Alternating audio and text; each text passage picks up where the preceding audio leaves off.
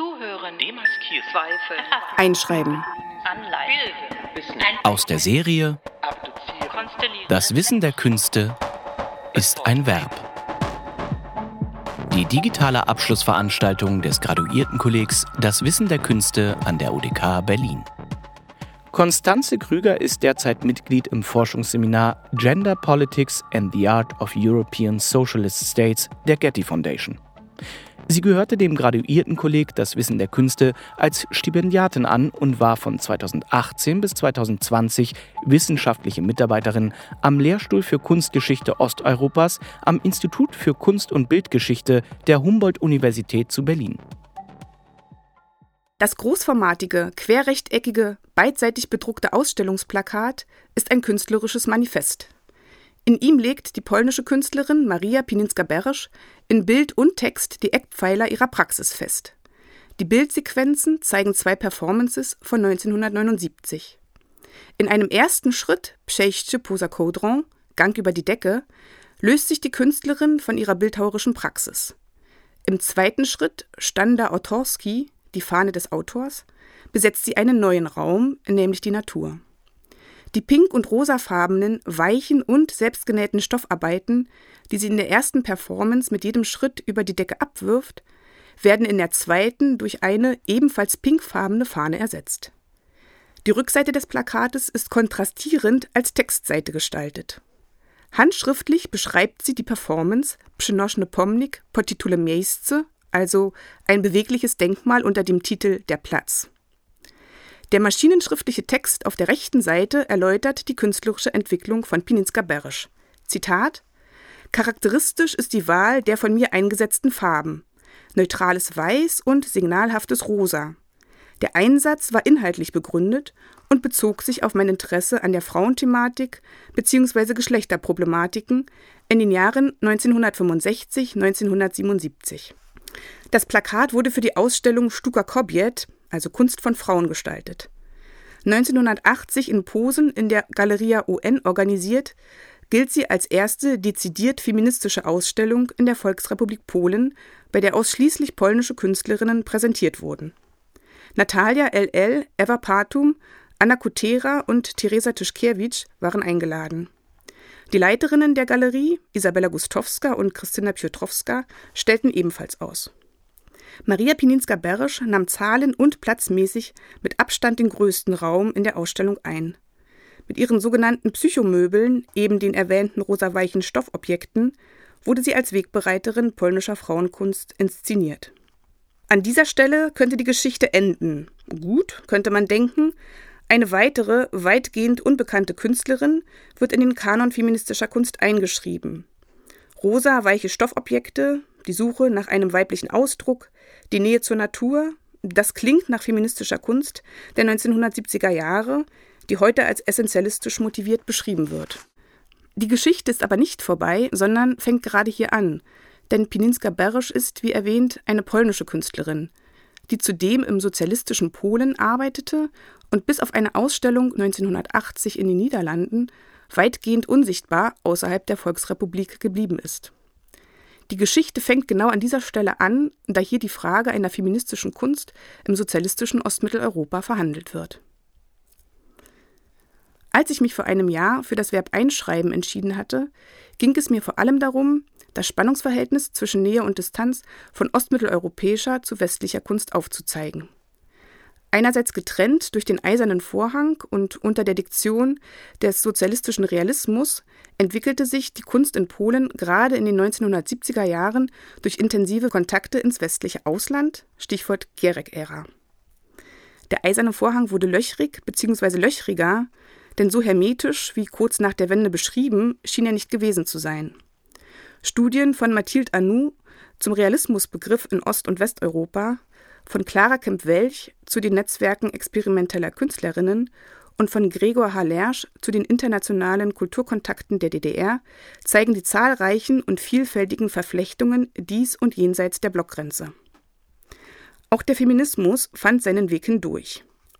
In meiner Arbeit zeige ich anhand vieler Quellen die intensive Auseinandersetzung. Zahlreiche Kontakte und Ausstellungsbeteiligungen wie Pininska Beresch und Natalia LL an der feministischen Kunst international, die Präsenz von Natalia LL in einer Reihe von feministischen Ausstellungsprojekten und Publikationen um 1975, Texte der Künstlerinnen und des polnischen Kunstkritikers und Philosophen Stefan Morawski, um nur einige Beispiele zu nennen. Kurzum, es ging mir damals darum, den Grundtenor polnischer Kunstgeschichtsschreibung auszuhebeln, der folgendermaßen zusammengefasst werden kann. Feministische Kunst hätte es im Sozialismus nicht geben können, da es keine massenbewegte Frauenbewegung und damit keinen feministischen Diskurs gab. Arbeiten der genannten Künstlerinnen werden lediglich als proto- oder pseudo- oder als latent feministisch beschrieben. Anstelle dieser Abgrenzung, des Ausschlusses oder gar der Negation wollte ich ein selbstbewusstes Zeichen setzen, das den feministischen Diskurs in Polen wohlgemerkt bereits in den 1970er Jahren sichtbar macht. Ihn also in den Kontext internationaler Feminismen einschreibt. Das Quellenmaterial, also die künstlerische Praxis, die auch schriftliche und mündliche Äußerungen umfasst, legt diese Schlussfolgerung nahe. Methodisch und theoretisch kann ich an Piotr Piotrowski anknüpfen, der das Konzept der horizontalen Kunstgeschichte entwickelte und damit dem Ansatz der Zentrum-Peripherie-Dichotomie mit seiner qualitativen und zeitlichen Hierarchisierung ein historisch korrekteres Analysemodell der Gleichzeitigkeit entgegenstellt. Heute spitze ich die Formulierung der Gleichzeitigkeit zu, denn mit neueren Studien zur internationalen Frauenbewegung, mit besonderem Fokus auf die sozialistischen Frauenorganisationen, lässt sich formulieren. Die Kunstentwicklung nach 1945 ist nur in der gegenseitigen Verflechtung von Ost- und Westblock zu denken und dementsprechend ist auch die feministische Kunstentwicklung nur zu denken in dieser Gegenbezüglichkeit, in dieser Dialog- oder auch Konkurrenzstruktur. Dieses Denken ist nicht so einfach umzusetzen, wie es hier anklingen mag, denn es stellt eine scheinbare Allgemeingültigkeit, ein Common Knowledge, in Frage. Zwar hat Larry Wolf in seiner Studie Inventing Eastern Europe bereits Mitte der 1990er Jahre die Konzeption Ostmitteleuropas überzeugend entlarvt, trotzdem hält sich eine Überzeugung, die im größeren Kontext der Ostmitteleuropa-Forschung das Paradigma der Nachgerichtetheit und der Epigonalität des kulturellen Raumes östlich der Oder weiterhin bedient. Um sich meinem Thema, also der Frage nach einer polnischen feministischen Kunst neu, unverbraucht und historisch gerechter zu widmen, also auch der immer wieder behaupteten Nachträglichkeit und Unzulänglichkeit zu entkommen, müssen drei Faktoren erfüllt sein.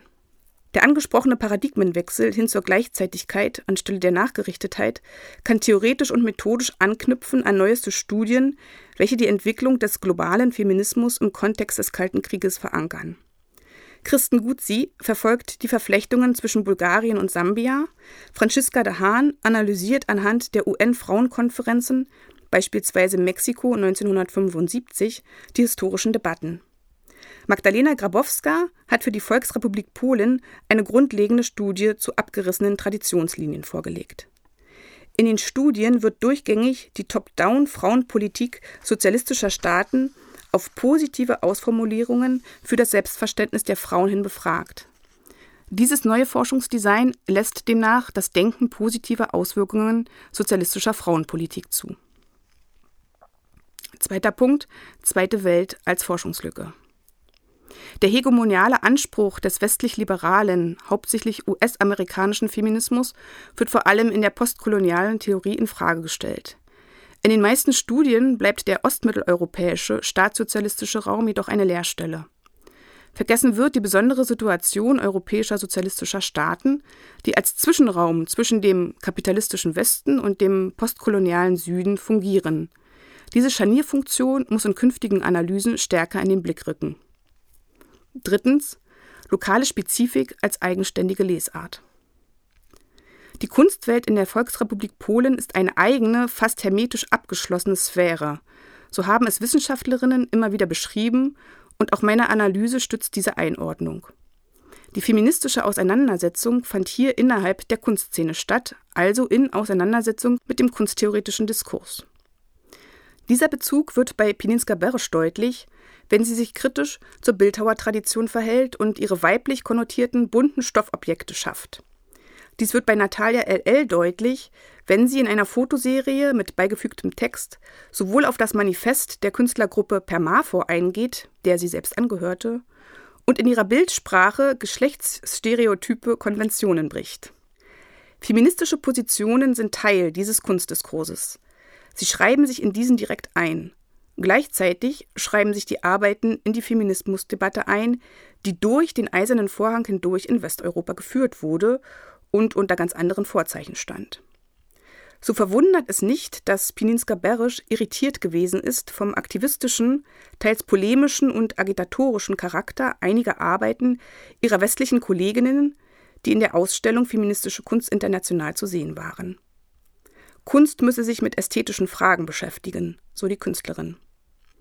Hierin zeigt sich die unterschiedliche Auffassung dessen, worauf sich feministische Kunst kritisch beziehen soll. Einerseits auf die Gesellschaft, andererseits auf das Kunstfeld. Diese grundlegende, divergierende Konzeption feministischer Kunst macht es wohl heute so schwierig, die Arbeiten polnischer Künstlerinnen als feministisch zu bezeichnen. Ein Problem, das sich nicht aus der künstlerischen Praxis heraus ergibt, sondern zurückzuführen ist auf den Standpunkt der Forscherin mit den jeweiligen Vorannahmen. Die Frage ist also nicht, inwiefern es feministische Kunst in Polen gegeben hat. Ich erinnere an die Zuschreibungen als latent, proto- oder pseudofeministisch, sondern wie sich diese Kunst äußert. Feministisches Wissen in Polen ist, bezogen auf die Untersuchung künstlerischer Praktiken, zunächst ein scheinbar hermetisches, künstlerisch-feministisches Wissen. Ausstellungen der Künstlerinnen und begleitende Presseartikel in Tages- und Wochenzeitungen weisen jedoch den Weg in die Gesellschaft. Andererseits bleibt zu prüfen, inwiefern Errungenschaften sozialistischer Frauenpolitik, wie etwa die Gleichberechtigung bei der beruflichen Ausführung, auch des Künstlerinnenberufes, eine ganz andere Ausgangslage als im Westen bereitete. Welches Wissen also implizit in die als rein künstlerische Auseinandersetzung bewertete Praxis einfloss, welches Wissen emanzipatorischer Frauenpolitik inkorporiert und in künstlerisch-ästhetischer Form visualisiert wurde, kann aus heutiger Sicht nur vermutet werden. Zu diesem Zeitpunkt bleibt festzuhalten, die künstlerischen Praktiken der von mir untersuchten Künstlerinnen arbeiten in doppelter Strategie. Sie beziehen sich erstens stets auf die Debatte um die Kunstentwicklung in der Volksrepublik Polen und zweitens auf die Entwicklung feministischer Kunst in internationaler Dimension. Die polnische feministische Kunst kann hier verstanden werden als ein Scharnier, das beide Debatten miteinander verbindet, sich in beide einmischt. Dies bedeutet aber auch, und das macht sie so interessant und vielschichtig, dass sie Wissenselemente aus beiden Diskursen miteinander verbindet oder andersherum formuliert, feministische Kunst entwickelt für beide Diskurse anknüpfbare Wissenselemente. Quellenbasierte und auf das konkrete Beispiel fokussierte kunsthistorische Analyse bringt Wissen hervor, welches die Ost-West-Dichotomie zugunsten einer Vielsprachigkeit in Frage stellt. Feministische Kunst in der Volksrepublik Polen wird hier verstanden als ein Brennglas des Austauschs, der Vernetzung, der kritischen Abgrenzung. Und so handelt es sich nicht nur um ein Einschreiben in den feministischen Diskurs, sondern in die große Geschichte der zweiten Hälfte des 20. Jahrhunderts. Zuhören, demaskieren, Zweifel, erfassen, dekolonisieren, anleiten, bilden, Wissen, Das Wissen der Künste ist ein Verb.